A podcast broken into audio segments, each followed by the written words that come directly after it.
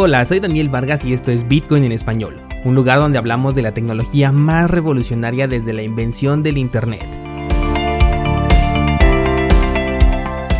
¿Crees que estoy exagerando? Ponte cómodo y déjame ser tu guía en un camino sin retorno, el camino a la descentralización.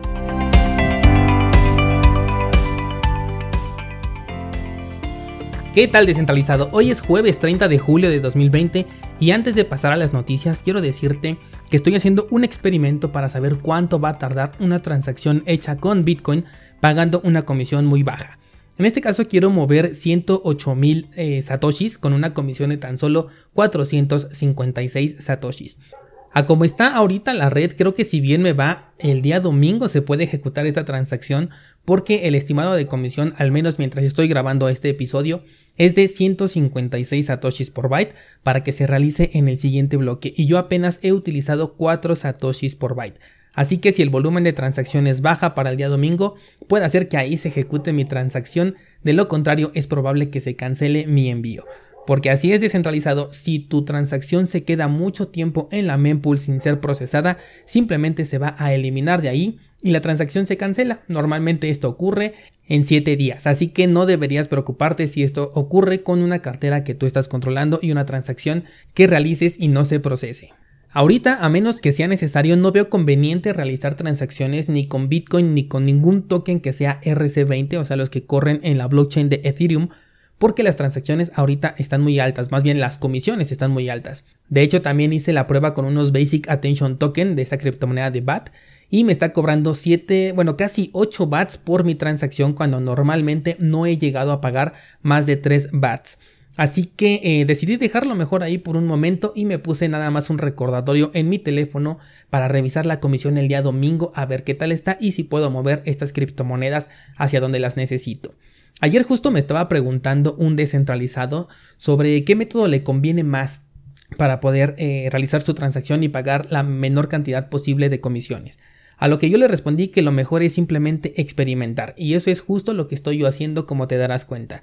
Ayer te platicaba que con Litecoin, por ejemplo, la comisión era muy pequeña, pero esto lo debes de tomar en cuenta desde antes de comprar criptomonedas. Porque, por ejemplo, si compras Bitcoin y después lo conviertes a Litecoin, aquí ya estás incurriendo en un doble pago de comisiones. Los exchanges viven de las comisiones por intercambio y cada vez que realizas un, intercambio o un exchange, pues vas a estar pagando una comisión. Así que eh, si no consideras esto, finalmente puede salirte al mismo costo el retiro de tus criptomonedas. Tienes que evaluar si realmente es necesario que en este momento muevas esas criptos o bien puedas esperar, por ejemplo, para el día domingo, que normalmente es cuando el volumen de transacciones ha bajado. Pero esto tampoco es una garantía, sobre todo ahorita que el precio está en una zona pues interesante para las personas que están comprando y vendiendo, ya lo verás ahorita en las noticias que te traigo el día de hoy, y es posible que incluso el domingo existan transacciones que se están ejecutando y además obviamente hay que considerar el riesgo de dejar tus criptomonedas en el lugar donde las tengas de aquí a que llega el domingo. Esta es una de las enormes ventajas de utilizar carteras que te permiten jugar con la comisión, ya que tú puedes elegirla y si no tienes mucha prisa puedes simplemente pagar poco y tu transacción se va a ejecutar en un par de días. Y bueno, si no es así, tal como te lo dije, simplemente se cancela la transacción, tu dinero se queda intacto y no pasa nada. De esto justamente vamos a platicar mañana en la clase del curso de carteras Bitcoin, que de hecho comenzamos ya la semana pasada. Y ya para cerrar este tema te voy a dejar el enlace a una página donde puedes revisar el costo en satoshis por byte de las transacciones de Bitcoin para que pases a revisarlo antes de querer hacer una transacción, sobre todo ahorita que tenemos eh, mucha congestión en la red y además te permite ver algunos otros detalles sobre transacciones, sobre la cadena, sobre los halvings, etcétera. Viene mucha información ahí dentro de esta pantalla. Incluso es probable que alguna de ellas eh, no la comprendas, pero bueno, simplemente puedes ir buscando aquellos términos que ya conoces y los demás eventualmente conforme vayas avanzando en este criptomundo ya los vas a ir comprendiendo.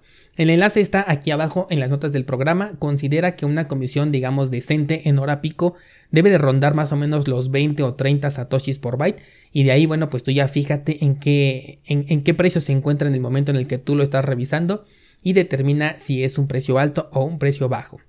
Hay que ir acostumbrándose a esto de las comisiones para que sepas reaccionar cuando la red se congestione una vez que se alcance el anterior máximo histórico o bien se supere. Pero vámonos ahora sí ya con las noticias del día y comenzamos con los futuros de Bitcoin que tanto en CME como en BACT han roto récords en número de contratos abiertos. Y esto eh, ocurrió a partir de que Bitcoin rompió el nivel de los 11 mil dólares.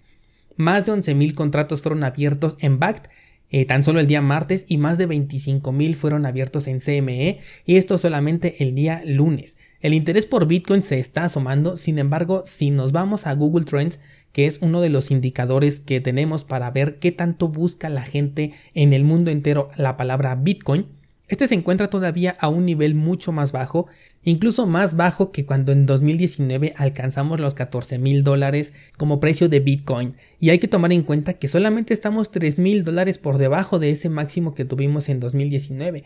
De verdad estoy considerando que cuando el precio decida romper los 20 mil dólares, lo va a hacer como si nada, sin ninguna resistencia. Esto no quiere decir que no podamos ver una corrección una vez que lleguemos a la zona de los 20 mil dólares, simplemente digo que cuando lo rompa lo va a hacer sin ningún problema. Y es que en su momento la gente se sorprendía cuando Bitcoin superaba los 5 mil dólares, pero en esta ocasión superar los 10 mil es algo ya completamente normal, es algo que ya vimos en tres ocasiones. Verlo a 20 mil sería emocionante, pero ya no sería al nivel de 2017 porque ahora la gente quiere más.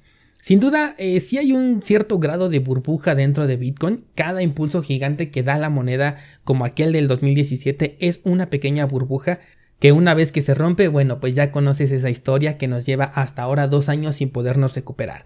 Por su parte, los exchanges centralizados también están viendo subir el nivel de transacciones dentro de sus plataformas, lo cual da respuesta a por qué en este momento las comisiones están tan elevadas.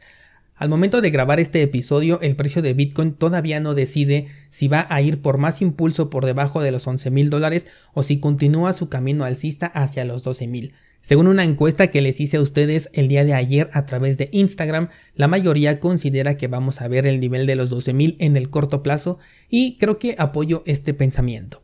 Pasando a la siguiente nota, ahora sí, el señor Peter Schiff, ya debes ubicarlo como el optimista número uno del oro, ahora sí se ha volado la barda y creo que este señor más bien lo que le gusta es mantenerse debajo de los reflectores y si esto continúa así voy a comenzar a ignorar las noticias sobre esta persona como lo hago ya con el señor Craig, este falso Satoshi Nakamoto, que cuando veo noticias sobre él las leo, pero ya no se las comparto a ustedes por este medio, porque lo único que quiere este señor es eso, estar en la boca de la gente y no voy a cooperar con ello. Bueno, te decía sobre este señor Peter que dice que es más fácil mover y preservar la propiedad del oro que de Bitcoin, lo cual está completamente fuera de la realidad y es por eso que una de dos, o este señor no tiene absoluta idea de lo que es Bitcoin, o simplemente quiere que hablemos de él y eso es lo que me está cansando.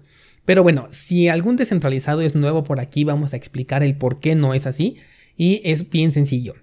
El oro es un metal, es decir, es un material físico que dicho sea de paso puede ser falsificado a diferencia de Bitcoin, pero ese no es el punto. Para mover cualquier cosa física a través del mundo es necesario un medio de transporte además de que no puedes andar volando por todo el mundo cargando una cierta cantidad de oro en una maleta porque simplemente te van a detener de inmediato y te van a cuestionar. En realidad hay muchas cosas más que influyen, pero ni siquiera es necesario llegar a ellas. Una simple onza de oro no puede ser transportada de un país a otro sin un costo que incluso puede ser mayor al valor de la onza que estás transportando mientras que transferir el mismo valor del oro pero en Bitcoin lleva apenas unos minutos con un costo mucho más pequeño aún en este momento que tenemos comisiones altas. Además, nadie tiene que saber que hiciste esta transacción, nadie se entera que lo transferiste, obviamente siempre y cuando lo hagas desde una cartera que tú controles y no desde un exchange centralizado. Así que no, señor Peter, y además le vamos a dar una amonestación aquí en Bitcoin en español por decir semejante locura y a la siguiente amonestación quedará usted vetado del programa a menos que tenga algo realmente importante que decir. La siguiente noticia va sobre local bitcoins y atención porque sé que varios descentralizados utilizan esta plataforma todavía. La cosa es que se ha asociado con una plataforma llamada Blockchain Elliptic para poder incrementar sus medidas de seguridad ante el lavado de dinero y las actividades ilegales dentro de su plataforma. Ya me provoca una sensación de enfado cada vez que veo estas, estas palabras. Pero bueno, lo que esto representa es que Local Bitcoins quiere eh, incrementar sus medidas de seguridad para poder realizar reportes eh, en tiempo y forma al gobierno en turno.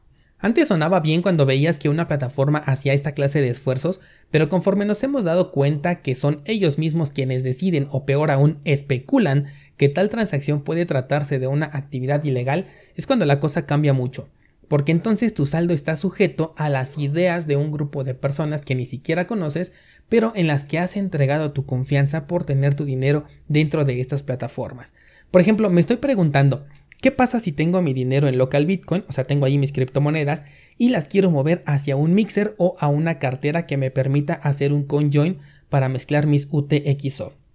Si no comprendes esto, cursosbitcoin.com diagonal mix. ¿Qué tal si entonces las personas que se encargan de analizar esto piensan, ah, esta persona envió sus bitcoins a un mixer, eso quiere decir que esta persona nos está ocultando algo, seguro que hace actividades ilegales. Y ya con esta simple especulación pueden bloquear tu cuenta. No me gustaría, la verdad, confiar mis satoshis en el entendimiento de un grupo de personas que no conozco y que ni siquiera sé cuáles son las bases que toman para definir si algo es actividad ilegal o no lo es. Y por eso la aclaración de la nota, porque por supuesto que si tú vas y la lees tal y como está escrita, la nota refleja la preocupación de la empresa porque sus transacciones sean transparentes y no tengas miedo de recibir un Bitcoin sucio, porque este, déjame te digo, es uno de los ataques mediáticos más importantes que se van a venir en el futuro.